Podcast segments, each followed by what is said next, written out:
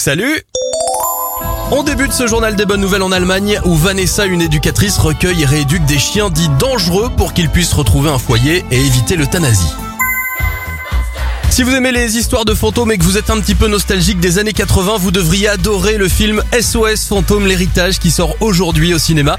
Une famille qui change de ville et qui découvre qu'elle a un lien avec les Ghostbusters d'origine, ceux des années 80.